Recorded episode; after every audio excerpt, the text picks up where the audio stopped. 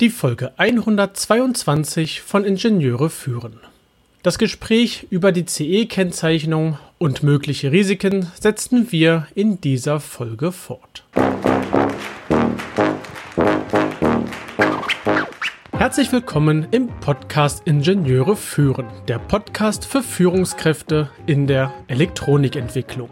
Wir sprechen über Führung von Ingenieuren, über die verschiedenen Schnittstellen zu anderen Fachabteilungen und vielen weiteren Themen direkt aus der Praxis. Mein Name ist David Kirchner, ich bin Führungskraft in einem mittelständischen Unternehmen und als Zeitpreneur freiberuflicher Spezialist für die FMEDA-Methode, für Design-Reviews und für FPGA-Entwicklung. Heute gibt es den zweiten Teil des Interviews mit Dirk Leitsch. Falls du heute erst hier hineingeschaltet hast, dann spring doch bitte zur Folge davor, zur Folge 121, denn sonst fehlt dir die Hälfte von diesem Interview.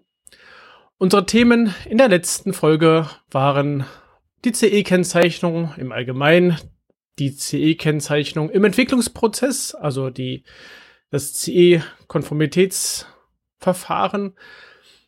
Dann gab es ein paar Stolperstellen und zu guter Letzt haben wir uns über harmonisierte Normen ausgetauscht. An der Stelle sind wir letzte Woche geendet und dort möchten wir heute noch einmal anknüpfen. Außerdem geht es um ein paar andere Stolperstellen, dann darum, wer unterschreibt und wer hat die Verantwortung. Dann haben wir einen etwas größeren Block zum Thema Risikobewertung, das auch wichtig ist in diesem Zusammenhang. Außerdem erzählt uns Dirk über die Möglichkeiten, wie er dich und dein Unternehmen unterstützen kann. Also setzen wir dieses Interview fort mit einem Beispiel ähm, ja, aus meiner Welt. Damit viel Spaß und wir hören uns nach dem Interview wieder. Mir ist es einmal über den Weg gelaufen im Bereich der EMV-Norm, ähm, also EMV-Richtlinie und dann entsprechend die, die Norm im Bahnbereich, also schon ein bisschen spezieller in dem Fall. Da war die alte EMV-Norm harmonisiert und die, damit dementsprechend sozusagen für die ganzen äh, Kennzeichnungsgeschichten auch äh, gültig. Und da wurde die Norm sehr stark überarbeitet und es wurden zum Beispiel ähm, andere EMV-Grundnormen herangezogen für die Messungen. Also der Messaufbau hat sich verändert. Und äh, das war dann der Moment, also dieser, dieser Übergangsphase, wo wir gemerkt haben, okay, jetzt müssten wir theoretisch zwei Sätze von Messungen machen. Einen Satz für die alte Norm, einen Satz für die neue Norm weil da, ähm, ich weiß nicht mehr, was genau da sich verändert hat. Ich glaube auch die Messbandbreiten oder sowas, also das, oder der Messaufbau, wie die Kabel liegen. Also es war schon nicht ganz ohne, was sich da verändert hat. Und da war ähm, die entsprechende Qualitätsabteilung auch so ein bisschen. Sie hätten gerne mit der neuen Norm gemessen, sozusagen, aber haben gemerkt, nee, wir nehmen lieber erstmal die alte Norm, weil da können wir wenigstens sicher sein, dass das alles noch gültig ist, zumindest solange das harmonisiert ist und also für den Zulassungsprozess dann auch in Ordnung ist. Das war da so ein bisschen schwieriger manchmal. Genau, also gerade bei der EMV-Richtlinie, ähm, da habe ich, ich stecke da nicht ganz so tief drin, muss ich ehrlich sagen, aber ich weiß, ähm, da gibt es sozusagen, wenn man sich dahin bewegt, das Konformitätsbewertungsverfahren auszuwählen, ähm, da gibt es dann irgendwo diese Passage, die Maschine ist nach harmonisierten Normen gefertigt und ich habe damit den Nachweis erbracht und dann kommt man auf diese interne Fertigungskontrolle. Und da parallel gibt es noch ähm, eine detaillierte technische Bewertung. Also ich kann das auch selber technisch bewerten, ohne die harmonisierten Normen zu verwenden. Das ist auch so ein Vorschlag in dieser EMV-Richtlinie, soweit ich das richtig in Erinnerung habe. Und da kann man dann auch abweichen, aber das ist natürlich, wenn man selbst irgendwas dann bewerten und so Grenzwerte festlegen will, stelle ich mir irrsinnig aufwendig vor muss man sich schon, glaube ich, ziemlich gut auskennen oder Grenzwerte festlegen, die unterhalb von den harmonisierten Normen und den neuen Normen liegen oder so. Also, dass man da immer auf der sicheren genau. Seite ist, aber auch das ist ja. natürlich. Aber dann könnte ich natürlich auch wieder die Norm nehmen, dann ich ja, das bevor ich mein Grenzwert äh, da drunter lege. Also ich kann es mir vorstellen, dass ich eine neuartige Anwendung habe, wo es vielleicht noch keine Norm gibt und dass ich mir da selber dann irgendwo Grenzwerte festlegen muss und vielleicht da anlehnen muss und da selber technische Bewertungen vornehmen muss. Genau, also da gibt's ganz sicher ähm, so Grenzbereiche. Ich hatte mit äh, autonomen Robotern, die umherfahren sollten, äh, mal so ein Fall, dass ähm, verschiedene Sicherheitslevel gefordert waren und die waren dann in der Praxis ja fast nicht zu erreichen, wie sie in dieser Norm ähm, in so einem Grenzfall gefordert waren für uns. Also wir haben da wirklich lange dran gearbeitet, bis wir da eine technische Lösung gefunden haben. Die war auch irrsinnig aufwendig. Und das sind so Punkte, die werden bestimmt dann bei neuen Normen, wenn dann mehr Produkte davon gibt, da werden die dann auch den Maschinenhersteller entlasten und werden sagen, also so wie ihr das jetzt gemacht habt, ihr habt euch jetzt an die Norm gehalten, aber das ist vielleicht auch nicht zumutbar. Ähm, da müssen wir vielleicht eine andere Lösung finden in der Norm. Das kann ich mir schon vorstellen, dass da auch da in die Richtung positiv nachgebessert wird. Ja, ich glaube auch, dass die Normgremien ja kein Interesse haben, auf einmal irgendwelche Produktzweige wirklich unmöglich zu machen oder ähnliches. Also ich denke schon, dass es ja, hängt ja damit, hängen ja die Hersteller da schon irgendwie mit drin, zumindest die großen Hersteller hängen ja in den Normgremien drin. Und ähm, die wollen ja, haben auch Interesse daran, ein Produkt irgendwie durchzubekommen durch die entsprechenden Prüfungen. Genau. Und letztendlich geht es ja darum, wir wollen ein sicheres Produkt alle. Und ich bin immer froh, wenn ich für ein Produkt eine C-Norm finde, wo es genau drin steht, wie das Produkt zu bauen ähm, ist, dann braucht man sich nicht ganz so viele Gedanken zu machen wie als wenn ich mir das alles mit B-Normen herleiten muss dann und damit prüfen muss. Das ist wahrscheinlich am Anfang einer Entwicklung natürlich auch hilfreich, wenn du schon weißt, also in dem Moment weiß man ja schon, was für eine Maschine es werden soll, also bei der äh, Anfang der Konstruktion, ähm, dass dort die Normrecherche auch passieren sollte. Also welche, also welche Richtlinien brauche ich und welche zum Beispiel spezielle Norm habe ich denn dann dafür oder ja, welche brauche ich denn sozusagen? Genau. Also wenn ich jetzt deine Papiermaschine nehme, da gibt es eine C-Norm, da bin ich mir relativ sicher für. Und ich baue meine Papiermaschine und stelle dann am Ende fest, dass es da eine C-Norm gibt, wenn die schon gebaut ist. oh, das kann teuer werden, ja. Das, kann, das würde ich lassen. Ich glaube, genau. durch Zufall ist wirklich, also dass durch Zufall es richtig geworden ist, ähm, hm, kann ich mir nicht vorstellen. Welche Stolperstellen, und wir hatten jetzt ja schon welche gehabt, ähm, aus deiner Praxis, was fällt denn noch ein, gerade bei kleinen Mittelständlern, ähm, in so einem, in so einer Situation, ich möchte ein CE-Kennzeichnung machen, ähm, welche Stolperstellen sind dir schon noch über den Weg gestolpert? Mhm. Also die Stolperstellen, die natürlich tagtäglich an mich herangebracht werden, ähm, das ist für einen Maschinenbauer, sage ich mal, so ein mittlerer Betrieb, die tief in der Technik drin stecken, doch recht unüberschaubar. Welche Richtlinie gilt denn jetzt überhaupt für mein Produkt? wie gehe ich denn da vor mit so einem Verfahren? Die Begriffe sind nicht so richtig klar für viele und bei den meisten fehlt einfach so der, der Praxis, praktische Anpack. Wie macht man denn sowas tatsächlich? Wie durchläuft man denn so ein Verfahren? Welche Unterlagen brauche ich denn letztendlich? Das sind eigentlich so diese Hauptschwierigkeiten, ähm, die ich so sehe. Es wird mal irgendwas gemacht, so eine kleine Excel-Tabelle vielleicht angelegt, mal so eine Risikobeurteilung angefangen und mal so ein paar Risiken aufgelistet oder schwer diskutiert, immer wieder diskutiert, äh, bis alles nicht mehr hören können. Aber so ganz geordnet, strategisch, dass man sagt, okay, so starten wir, das und das brauchen wir und dann machen wir unseren ersten Schritt, dann haben wir die und die Unterlagen, dann machen wir die nächste Runde und dann haben wir die nächste Runde und dann sind wir fertig. Das fehlt tatsächlich vielen. Maschinenbauern. Und das ist natürlich ähm, einer der Hauptstolperstellen. Das heißt, am Anfang wird vielleicht zu stark gestartet. Es werden schon alle möglichen B-Normen gelesen und beschafft. Eine, ich hatte mal einen Kunden gehabt, da, ähm, die haben eine Normenrecherche gemacht, dann haben die 42 Normen identifiziert, die passen könnten, B-Normen. Krass. Das sind auch teilweise so viele für Maschinen. Also es gibt dann doch recht ja. viele B-Normen, die ich da brauche da habe ich eine Norm für Lärm, dann habe ich eine Norm für ähm, ja oder mehrere. Ich habe bestimmt fünf, sechs Normen für die Ergonomie. Dann habe ich ähm, trennende Schutzeinrichtungen, das Nothaltssystem, der Performance Level, die elektrische Ausrüstung, heiße Oberflächen. Also da kommen doch schon sehr viele Normen zusammen. Und die haben sich dann diese 42 Normen beschafft, in Papier ausgedruckt und dann hat sich einer hingesetzt und hat angefangen, die zu lesen. Und ich habe den Stapel gesehen, das waren, das waren bestimmt 1600 Seiten Papier gewesen. Ja, und der hat dann da 200 Seiten gelesen, dann wusste er genauso viel wie vorher, da wusste er auch nicht weiter. Und das ist natürlich kein Vorgehen, wie ich da zum Endergebnis komme. Genau, also das, da sind die einfach von dem Vorgehen erschlagen und fangen vielleicht dann falsch an, also zu tief diese ganzen Normen schon ausgedruckt und durchgelesen oder versucht, das gleich am Anfang alles zu erfassen oder halt zu salopp, dass man sagt, äh, ja, ein Konformitätsbewertungsverfahren, das besteht aus der Konformitätserklärung, wo ich immer nur den Namen der Maschine und das Datum ändere. Das ist natürlich dann das andere Extrem. Und mal eben unterschreiben und fertig ist es, ja. Genau. Der, Chef macht das immer mit der CE-Kennzeichnung. Und dann sage ich, ja, wie macht das der Chef? Ja, wir ändern immer das Datum, ändern den Maschinennamen und der unterschreibt das dann. Sag ich, ja, wo ist die Risikobeurteilung? Wie Risikobeurteilung? Die, die was? die was, genau. Ja, und das ist natürlich auch kritisch dann zu sehen. Genau, das sollte man natürlich nicht machen. Genau, das ja. sind so die, die zwei Extreme. Man geht am Anfang zu tief rein und gibt dann zwischendrin auf.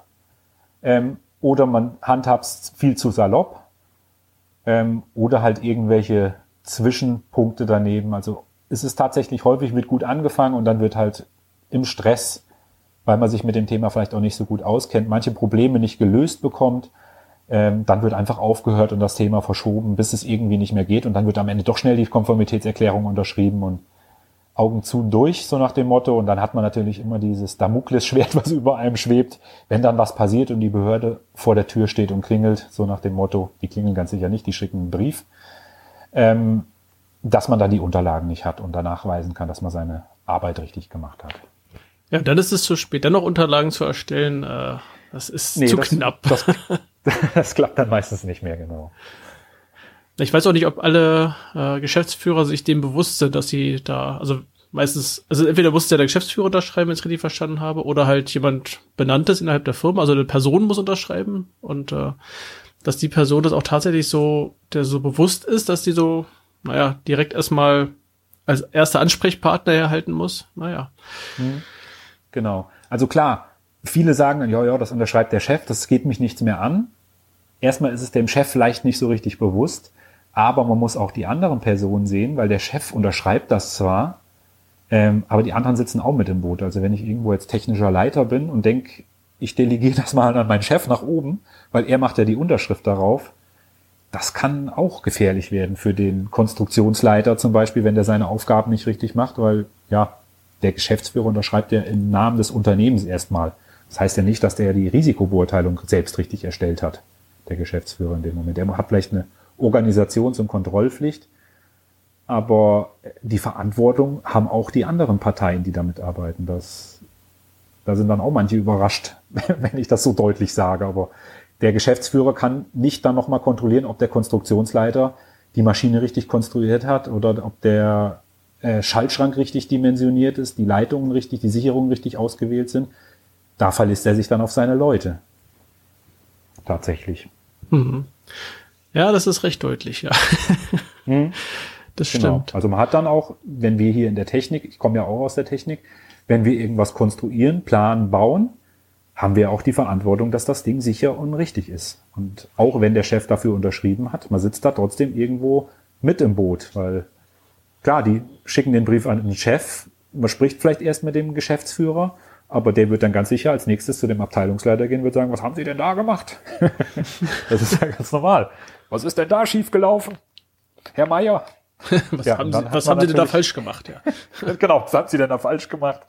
Und dann hat man natürlich das Dilemma. Und da kann man dann als Mitarbeiter plötzlich auch nicht mehr sagen, so, pff, geht mir nichts an. Äh, hatte ich frei an dem Tag oder keine Chef, Ahnung. das hättest du sehen müssen. So. genau. Ja, ja, nee, das, das ist dem, das Risiko ähm, ist nun mal verteilt auch auf unterschiedliche äh, Bereiche. Und gerade wenn es eine, eine Führungs, äh, Führungskraft ist, die sich vielleicht fachlich nicht ganz so tief damit auskennt, zumindest solche Themen sollten schon auf dem Tisch liegen und äh, sollte, sollte klar sein, was dahinter steckt an diesen, ja, bei diesen Prüfungen, bei diesem, äh, bei diesem Prozess. Und genau. äh, ich glaube, es ist auch eine sehr Geschichte. Genau. Es gibt, er muss zumindest wissen, dass so ein Prozess implementiert ist in dem Unternehmen und es müssen irgendwo Personen in dem Unternehmen auch verantwortlich sein, diesen Prozess umzusetzen und zu kontrollieren. Das, genau. Das sind eigentlich so die wichtigsten Punkte, die so ein Geschäftsführer wissen muss. Er muss nicht selbst die Risikobeurteilung durchlesen und das alles nachkontrollieren. Das ist ja in größeren Unternehmen überhaupt nicht leistbar für den. Ja, ich vorstelle, der Vorstandschef von Siemens muss jede genau, Konformitätserklärung genau, durcharbeiten, ja. Ja, Genau, das ist ja nicht möglich. Nein, das geht nicht. Ähm, Thema Risikobeurteilung, vielleicht kannst du kurz zusammenfassen, so als, äh, naja, nur so, damit das nochmal so durchkommt. Ähm, was mache ich in der Risikobeurteilung? Wie gehe ich daran? Nehme ich mir die Richtlinien? Habe ich da irgendwas drin für die Risikobeurteilung? Ähm, Habe ich dafür verschiedene Methodiken? Also die, die mir einfallen würde, wäre der FMEA, aber es kann ja nicht die einzige sein. Ähm, also ja, was ist die Risikobeurteilung? Ist da vielleicht noch so ein bisschen abschließend hm. zu dem Themengebiet. Genau. Ähm, also in die, wenn ich in die Maschinenrichtlinie reinschaue, finde ich das Wort Risikobeurteilung recht häufig. Aber da steht nur drin, ich brauche immer eine Risikobeurteilung oder es muss in der Risikobeurteilung bewertet werden oder festgestellt werden. Ähm, da steht aber tatsächlich nicht drin, wie ich die Risikobeurteilung zu erstellen habe. Ist ja hilfreich. mhm, genau. Das, das macht aber nichts. Jetzt kommen wir wieder zu unseren harmonisierten Normen. Und wir nehmen die A-Norm, die einzige, die es gibt unter der Maschinenrichtlinie. Und das ist die, ähm, ich sage jetzt einfach mal 12100, sonst müsste ich EN ISO, DIN EN ISO sagen. Also die 12100. ja. Ähm, in der Norm steht drin, wie erstelle ich denn eine Risikobeurteilung?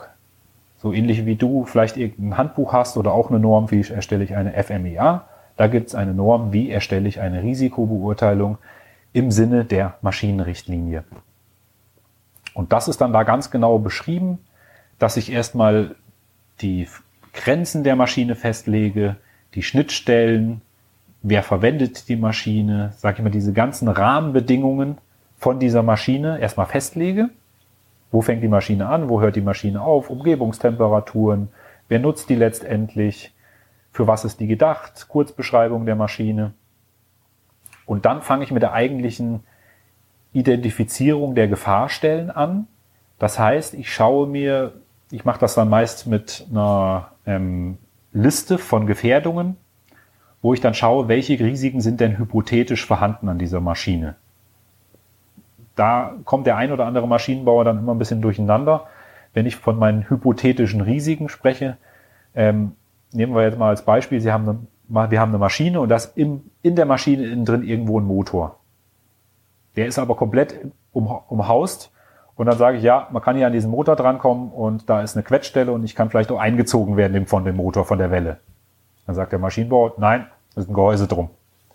Dann sage ich, ja, das ist richtig, aber das Gehäuse ist schon unsere konstruktive, risikomindernde Maßnahme.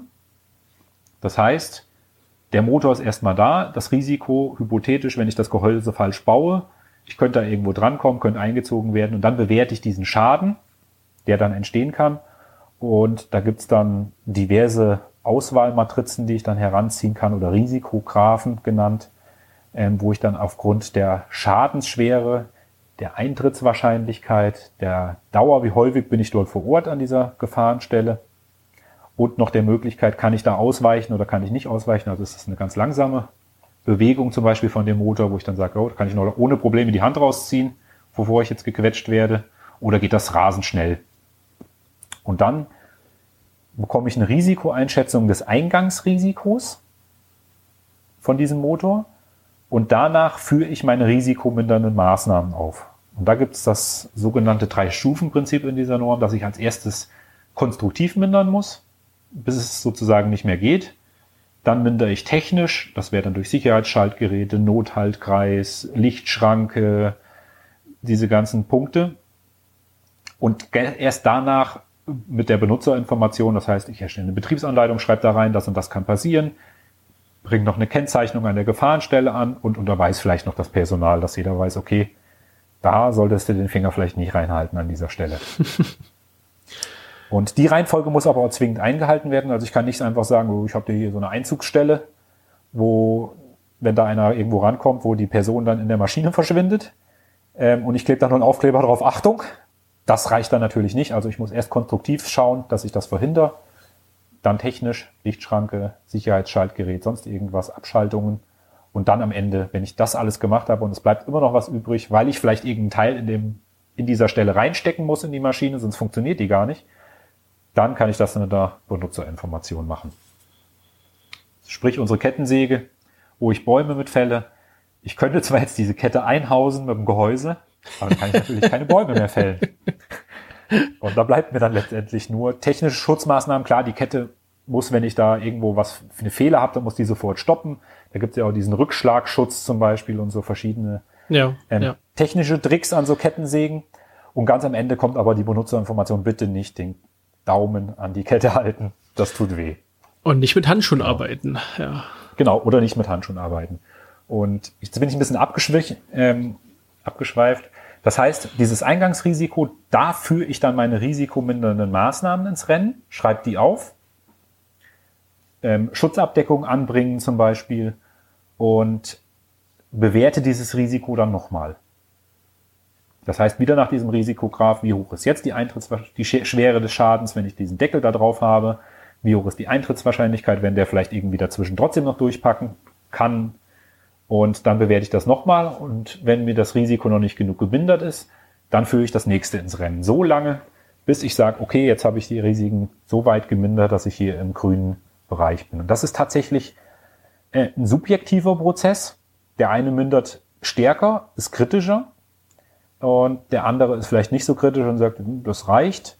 Ähm, die Erfahrung zeigt aber, wenn man das mit mehreren Personen macht, also zwei ist die Mindestanzahl, die da mal drauf schauen sollten auf diese Risiken, auf diese Bewertung, dann bekommt man dann doch ein ganz gesundes Verhältnis. Und es ist mir noch nie vorgekommen, also ich habe ein Seminar gehalten, da saßen 23 Leute im Raum und wir haben Risiken bewertet. Und da war es nie vorgekommen, dass jemand gesagt hat, das ist wirklich ein sehr hohes, kritisches Risiko, wo ich was tun muss. Und auf der anderen Seite saß irgendjemand hat gesagt, äh, da müssen wir nichts machen, das ist alles in Ordnung. Also diese Bandbreite gibt's normalerweise nicht. Außer man übersieht vielleicht was, aber dann sieht's die andere Person. Mhm. Das erinnert mich sehr stark an die, an die FMEA, also an die Fehlermöglichkeits- und Einflussanalyse. Ähm, die hat ja auch die ganzen Fehler, Fehlerursache, Fehler, äh, noch Fehlerauswirkungen und dann auch den entsprechenden Bild hat man solche Werte, eine Skala von eins bis zehn zum Beispiel. Das eine ist halt, es tritt ganz häufig auf oder ganz selten auf und so weiter. Und dann kriegt man irgendwie am Schluss eine Zahl raus und dann versucht man überall diese Zahlen zu minimieren, auch wenn man äh, da auch so ein bisschen noch ein paar andere Sachen achten muss an der Stelle. Ähm, mhm. Also es klingt, in, klingt schon sehr ähnlich. Also da haben die verschiedenen Bereiche. Ich glaube, die FMEA ist stärker im Bereich Automobil, äh, Automobilbau äh, unterwegs. Ähm, und hier sozusagen die, die A-Norm. Ich glaube, ich muss da tatsächlich mal reingucken. Das bin ich, da bin ich neugierig, wie dieser Prozess da drin dokumentiert ist, ob es auch wirklich so verständig ist, wie du es gerade erklärt hast. Oder ob man es erst, wenn man viel Erfahrung hat, das aus der Norm so rauslesen kann. Ja. ja, es ist tatsächlich so, wenn man sich die Norm anschaut, es ist zwar schön beschrieben, ähm, aber man weiß nicht sofort, wie sieht das Dokument aus, was am Ende verlangt wird. Das muss man ehrlich sein. Also wenn ich mir jetzt diese Norm durchlese, wenn ich das Dokument, das Endprodukt mal daneben sehe, wie sieht so eine Risikobeurteilung aus, dann sehe ich, ah, okay, so, darum hat er das so und so gemacht. Ah, jetzt weiß ich auch, warum der Herr Leitsch immer hier auf seinen hypothetischen Risiken rumreitet. Ähm, aber wenn man jetzt nur die reine Norm sich einmal durchliest, dann tut man sich da doch schwer, das, sich das Endprodukt vorstellen zu können. Hm. Das ist, das ist wirklich so. Genau. So sind sie die Norm, ja. Genau. Ähm, nichtsdestotrotz, es gibt natürlich ähm, der ein oder andere bedient sich dann einer Software. Da gibt es ja auch dann auch Softwareprodukte für Risikobeurteilungen, ähm, wo man dann so ein bisschen an die Hand genommen wird und wird dann, kriegt dann ja diesen normativen Rahmen, den kriegt man schon so ein bisschen vorgegeben. Also das kann schon so ein bisschen helfen, birgt natürlich wieder diese, eine andere Falle, diese berühmt-berüchtigte Softwarefalle. Ähm, ich erkläre es dann meinen Kunden immer, wenn die gleich am Anfang so eine große Software kaufen wollen wenn ich mir jetzt äh, Datev, dieses Buchungsprogramm kaufe, kann ich immer noch keinen Jahresabschluss machen. Da sitze ich auch vor diesen Feldern und weiß nicht, was ich reinschreiben soll. Und das ja. ist mit der Software genauso. Oder ja. ich habe noch nie ein Projekt geplant und äh, hol mir jetzt MS Projects, glaube ich, hieß das, um diese Projekte damals zu planen, diese riesengroßen Grafiken da zu erstellen, Ablaufpläne oder sowas. Wenn ich die gesehen habe für so Großprojekte, wenn ich mir das Tool beschaffe, ich krieg nie im Leben so einen Plan hin. Also dann sage ich, fang erst mal mit einem kleinen Projekt an, mach dir eine Excel-Liste, Start, Ende und deine fünf Meilensteine, dann bist du besser organisiert, als wenn du so versuchst, so eine Tapete äh, zu bauen. Und genauso ist es auch mit den Risikobeurteilungen. Also man muss wissen, was, wie es funktioniert, das Verfahren und dann sich das Tool vielleicht beschaffen oder dann sagen, nö, mir reicht jetzt auch ähm, ein normales Office-Paket und ich weiß, was ich da reinschreiben muss. Also ich nutze selbst auch kein, keins von diesen Tools dafür. Ich nutze tatsächlich ähm, eigene Dokumente. Hm. Ja gut, du kannst ja auch dann auch leichter ähm, den, den Kunden überlassen, äh, als jetzt irgendeine Software, die du hast, der Kunde aber nicht. Das ist, ist nicht hilfreich. Ja. Genau, also der freut sich natürlich, wenn der von mir ein Word-Dokument bekommt oder meistens ist es dann ein PDF-Dokument, was er bekommt. Ähm, da, das kann jeder lesen, da braucht man nicht studiert haben für. Das ist dann auch in deutscher Sprache, sage ich mal, und klar beschrieben. Und wenn man sich das dann durchliest, in der Risikobeurteilung ist auch das Verfahren der Risikobeurteilung beschrieben. Das bedeutet, wenn ich dieses Dokument durchlese und lese dann sozusagen diese ersten Seiten, wo die Maschine beschrieben wird und das Verfahren, dann weiß ich auch, wie, was wurde denn da gemacht in der Risikobeurteilung. So was ich eben gerade erklärt habe, das ist da auch nochmal beschrieben drin. Also auf jeden Fall hilfreich. Genau, jetzt haben wir schon ein bisschen gehört, was du so alles für deine Kunden machst. Vielleicht magst du noch mal kurz zusammenfassen, so deine, ich habe jetzt hier drei Punkte mir notiert gehabt, wie du andere, also gerade KMUs, denke ich mal, so eher dein Zielbereich äh, im Maschinenbau unterstützt. Wobei mittelständisch kann man ja immer noch ein bisschen anders definieren, aber äh, kleine mittelständische Unternehmen. Ähm, du hast eine, eine Bibliothek aufgebaut, du machst Risikobeurteilung und du unterstützt bei der CE-Kennzeichnung. Vielleicht kannst du die drei Bereiche noch mal kurz beschreiben, dass man noch mal einen Eindruck kriegt, was, was macht denn der Dirk für mich sozusagen, also mhm. für mich als Maschinenbauunternehmen. Genau, also ich begleite das Maschinenbauunternehmen, ich nenne das jetzt einfach mal ein CE-Service habe ich, wo ich das Maschinenbauunternehmen begleite bei der CE-Kennzeichnung und das ist in mehrere Schritte aufgeteilt. Das heißt, wenn ich so ein Konformitätsbewertungsverfahren ist das, sage ich mal, Begriff dafür, wo dann am Ende die CE-Kennzeichnung vergeben wird, wenn ich den da begleite. Dann mache ich als erstes eine Richtliniendefinition oder Richtlinienrecherche, wo wir erstmal festlegen, welche Richtlinie gilt überhaupt. Da wäre dann unsere Maschinenrichtlinie zum Beispiel, EMV-Richtlinie. Warum gilt die? Warum ist es denn wirklich eine Maschine? Dass wir das irgendwo hieb- und stichfest dokumentiert haben.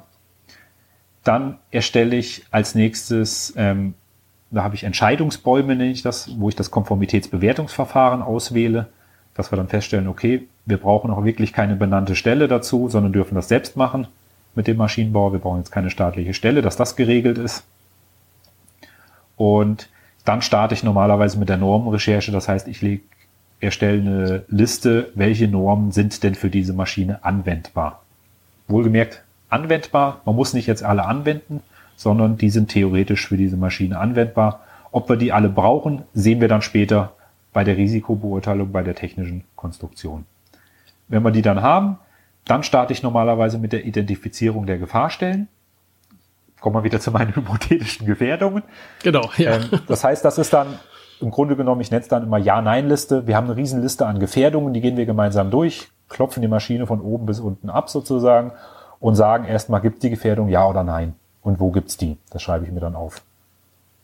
Und wenn ich die Liste habe, dann weiß ich schon mal, welche Gefahren gibt es theoretisch an dieser Maschine und das ist für mich die Grundlage, dann die Risikobeurteilung zu erstellen. Das ist das nächste Dokument. Das heißt, ich erstelle dann die Risikobeurteilung auf Grundlage dieser Gefährdungsliste, beschreibe diese Risiken, diese Eingangsrisiken, bewerte die Risiken und führe die Maßnahmen, dort Vorschläge auf, was denn der Hersteller dort am besten machen muss, Meist sind die schon bekannt. Manchmal diskutieren wir doch auch ein bisschen drüber, wenn der sagt, Herr Leitsch, das sehen Sie aber zu kritisch oder Herr Leitsch, das ist aber zu salopp, was Sie hier sehen. Die Maschine ist viel gefährlicher. Also das wird natürlich dann diskutiert. Aber am lebenden Objekt, sage ich mal direkt, wenn die Risikobeurteilung vorliegt, an dieser Stelle und nicht einfach mal so global über die ganze Maschine hinweg, weil das ist nicht zielführend, ist meine Erfahrung. Wenn wir dann die Risikobeurteilung erstellt haben, dann bekommt der Kunde von mir noch eine Unterstützung hinsichtlich des sogenannten Performance Levels. Da lege ich dann häufig für ihn den erforderlichen Performance Level fest. Das ist sozusagen die Güte ähm, der Sicherheitseinrichtungen, der technischen Sicherheitseinrichtungen. Ähm, du kennst das wahrscheinlich unter C-Level bei euch in den Elektronik-Sachen. Ich mhm, spreche ja. wahrscheinlich eher von dem C-Level. Das genau. ist im Maschinenbau. Ähm, der C-Level ist eher im Elektronikbereich mit dem Performance Level kann ich auch noch Hydraulik, äh, Pneumatik und solche Schaltungen ganz gut mit bewerten und abbilden. Also ich finde den für den Maschinenbau ähm, besser anwendbar. Gibt es auch eine Umrechnungstabelle, Performance Level, Z-Level. Also den lege ich da noch fest. Und dann bekommt der Kunde von mir diese ganzen Unterlagen mit einem Maßnahmenkatalog, wo ich ihm dann aufführe, was muss denn jetzt noch getan werden, wie bekommt er vielleicht die Nachweise, was muss er vielleicht noch elektrisch prüfen, also da sprechen wir dann durch, was auch tatsächlich noch gebaut oder gemacht werden muss. Wofür braucht man vielleicht noch eine Betriebsanleitung für die Maschine, das gehört auch zu diesem Verfahren dazu, was noch erstellt werden muss. Welche Prüfung, welche Dokumentationen fehlen letztendlich noch. Und wenn das alles gemacht ist, dann bekommt der Kunde noch von mir eine Vorlage für die Konformitätserklärung, wo die angewandten Normen diesmal reinkommen, nicht die anwendbaren, sondern die angewandten und die ähm, Richtlinien, die am Anfang recherchiert wurden und ähm, final noch eine Liste der Sicherheits- und Gesundheitsschutzanforderungen, die die Maschine erfüllt hat. Und dann kann der Kunde, wenn er seine, seinen Part, seine Hausaufgaben sozusagen gemacht hat, seine ganzen Maßnahmen erarbeitet hat, also ich werde nicht die Schaltung umverdrahten an der Maschine oder eben Zäune jetzt installieren. Das muss er dann natürlich selber machen, was fehlt. Ja. Oder einen Kasten drumherum baust, ja. Hm. Genau, also das mache ich seltener. Nein, mache ich nicht. Ähm, dann kann er die Konformitätserklärung unterschreiben. Das ist sozusagen mein Service. Das wäre jetzt sozusagen die CE-Kennzeichnung, die letztendlich vergeben wird. Dazu gehört natürlich vorher die Risikobeurteilung, wenn wir gerade bei diesen drei Begriffen sind. Und für die Personen, die sich für dieses Thema Maschinensicherheit interessieren, ähm, habe ich im Internet eine kostenlose CE-Bibliothek geschaffen, wo man sich anmelden kann. Und dort findet man zum Beispiel so eine Gefährdungscheckliste. Man findet eine Checkliste, was muss denn alles in der Konformitätserklärung drinstehen, wo ich dann nochmal abhaken kann, dass ich da nichts vergessen habe. Ich finde aber auch die Listen von den harmonisierten Normen unter der Maschinenrichtlinie, wo ich jetzt zum Beispiel diese A-Norm eben genannt habe, wo diese Normtitel alle drin sind. Die Normen selbst nicht, die sind äh, kostenpflichtig mhm, ähm, ja. zu erwerben beim Beuth Verlag zum Beispiel. Also die habe ich jetzt nicht da irgendwo hingestellt. Das ist das wäre kritisch. Das wäre kritisch, genau, das würde ich nicht machen. Das wäre ein Risiko. Dann, so. Genau. Dann habe ich noch so ein paar kleine Software-Tools ähm, da drin, wo man so online checken kann, handelt es sich um eine Maschine oder nicht zum Beispiel, oder wo man das Konformitätsbewertungsverfahren auswählen kann. Ein paar Videos, irgendwelche Skripte und Hinweise, also so alles Mögliche, was ich so, meine gesammelten Werke, die ich da für den interessierten Nutzer ähm, ja, kostenlos zur Verfügung stelle. Was nicht drin ist, sage ich gleich, bevor die Frage kommt. Es ist keine fertige Risikobeurteilung drin und auch keine Vorlage für eine Risikobeurteilung. Ähm, einfach aus dem Grund, ich muss so ein Ding individuell für die Maschine zusammenstellen und mir wäre auch das Risiko zu groß, dass dann irgendjemand später mit so einer Risikobeurteilung um die Ecke kommt und sagt, der Herr Leitsch hat doch gesagt und ich habe aber nicht gesagt, ich habe die vielleicht nur hochgeladen und er nutzt die dann für seine Maschine. Darum gibt es da keine Risikobeurteilung. Also wenn das jemand möchte, kann er mich gerne fragen, dann unterstütze ich da natürlich gegen äh, Einwurf kleiner Münzen. aber, aber ich habe keine da drin zur Verfügung gestellt und ich werde auch keine äh, da drin zur Verfügung stellen. Genau.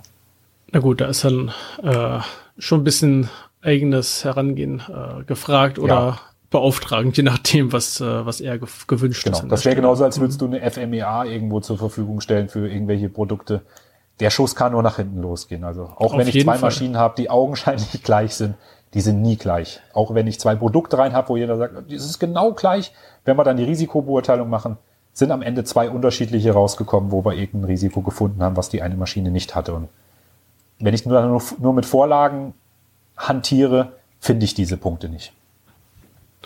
Auf jeden Fall. Jetzt ist es so ein bisschen, klingt so nach dem rundum sorglos Paket bei der CE-Kennzeichnung. Du nimmst den zwar nicht die Arbeit ab, aber ähm, du sagst, was zu tun ist und äh, auch ähm, wie der richtige Weg ist. Das ist, glaube ich, das Wichtige dabei, jemand zu haben, der den Weg schon öfters gegangen ist und dann weiß man hinterher, jetzt habe ich eine gute Chance, dass das auch tatsächlich ähm, konform ist, meiner CE-Kennzeichnung. Genau. Also würde ich vielleicht sogar noch mal ein kleines bisschen korrigieren den Satz. Ich nehme tatsächlich die Arbeit, aber also das Schreiben dieser Dokumente oder Erstellen der Dokumente, das übernehme ich tatsächlich. Der Risikobeurteilung, dieser ja. Richtlinienrecherche. Also für so eine übliche Maschine, da kommen dann 60, 70, 80 Seiten, ähm, A4 Seiten Papier dann sozusagen hinten aus diesem Prozess raus, die habe ich dann alle erstellt. Ach, okay. Ich hole die Informationen von dem Kunden in den Online-Meetings, aber das eigentliche Doing, das kommt von meiner Seite tatsächlich. Außer ah. natürlich am Ende mhm. dieser Maßnahmenkatalog, Anpassungen an der Hardware, was dann noch irgendwelche EMV-Prüfungen, was ich nicht le leisten kann, sag ich mal, das muss dann der Kunde noch machen. Aber den, Doku-Kram in Anführungszeichen, das ist auf meiner Seite, ja. Der Papiertiger sitzt dann bei dir auf dem Schreibtisch und nicht beim Kunden. Genau, ja. mein Papiertiger, der Tiger dann, bis die Dokumente fertig sind. Ja. Ja, klingt ja echt super. Ich glaube, wir haben, äh, also ich habe jedenfalls wieder mal sehr viel gelernt. Äh, das ist immer so schön bei Interviews. Ähm, ich lerne immer dazu. und ähm, ich denke auch, dass meine, meine Hörerschaft da auch einiges mitnehmen konnte. Und ähm, ich danke dir ganz herzlich, dass du heute zu Gast warst hier im Gespräch. Und ähm, ja, äh, ja, danke. Schön, dass jo. du da warst. Auch vielen Dank, mir hat Spaß gemacht und ja, bis zum nächsten Mal. Genau, vielleicht finden wir wieder ein anderes Thema und äh, oder wir machen eine Fortsetzung von dieser Reihe, je nachdem. Dann genau, vielleicht hab noch ein paar Fragen rein. Schauen wir mal. Ne? Ach so, äh, wo man dich erreicht. Ich werde ähm, die Bibliothek und auch deine Seite entsprechend verlinken. Und ich denke mal, äh, da ist heutzutage jeder in der Lage, dann mit dir Kontakt aufzunehmen, wenn Interesse besteht an CE-Kennzeichnung oder an der Bibliothek. Genau. Also ich bin auch ganz einfach übers Internet zu finden. Ähm, man braucht da keine komplizierten Kürzel. Wenn man nach meinem Namen Dirk Leitsch sucht oder nach CE-Bibliothek, ähm, dann hat man schon alles von mir gefunden eigentlich. Genau. Genau, ist auch alles untereinander verlinkt, das, das passt schon. Genau, super. Dann herzlichen Dank und äh, hab noch einen schönen, naja, in dem Falle Abend oder der Zuhörer, habt noch einen schönen Tag. Ja. Ciao. Das war das Interview mit Dirk Leitsch. Ich hoffe, es hat dir genauso viel Spaß gemacht wie mir und dem Dirk. Unsere Themen waren insgesamt die CE-Kennzeichnung, das äh, der CE-Konformitätsbewertungsprozess, nein, das CE-Konformitätsbewertungsverfahren im Entwicklungsprozess. Es ging um diverse Stolperstellen in der CE-Kennzeichnung. Wir haben uns über harmonisierte Normen ausgetauscht, über Verantwortung und wer unterschreibt, die äh, nachher die, äh, die Erklärung. Außerdem hat uns Dirk mitgenommen auf die Reise durch die Risikobewertung. Und du hast kennengelernt, was Dirk für dein Unternehmen und für dich tun kann. Ich denke, von diesem Interview kannst du nun einiges für deine eigene Arbeit mitnehmen. Und ich hoffe, die Folge hat dir gefallen, beziehungsweise das Interview hat dir gefallen. Und der Dirk und ich, wir freuen uns über Feedback und du kannst uns erreichen, zum Beispiel per Mail oder über LinkedIn. In LinkedIn kannst du dich mit mir verbinden und auch gerne mit dem Dirk verbinden und uns dort über diesen Kanal schreiben. Außerdem findest du in LinkedIn die Gruppe zu diesem Podcast. Und empfehle dieses Interview, sprich diese und die letzte Folge oder und gerne den ganzen Podcast deinen Kollegen und Freunden. Und ich freue mich über eine 5-Sterne-Bewertung auf Apple Podcasts und auf eine Rezension. Die Links zu Dirks Seiten und zu seiner Bibliothek findest du neben dem Newsletter und weiteren Informationen in den Show Notes unter ib-dck.de slash if122. Das war die heutige Folge des Podcasts Ingenieure führen. Ich danke dir ganz herzlich fürs Zuhören. Nutze das Wissen und die Tipps, um deinen Arbeitsalltag zu vereinfachen und zu verbessern. So sage ich Tschüss und auf Wiederhören. Bis zum nächsten Mal. Dein David Kirchner.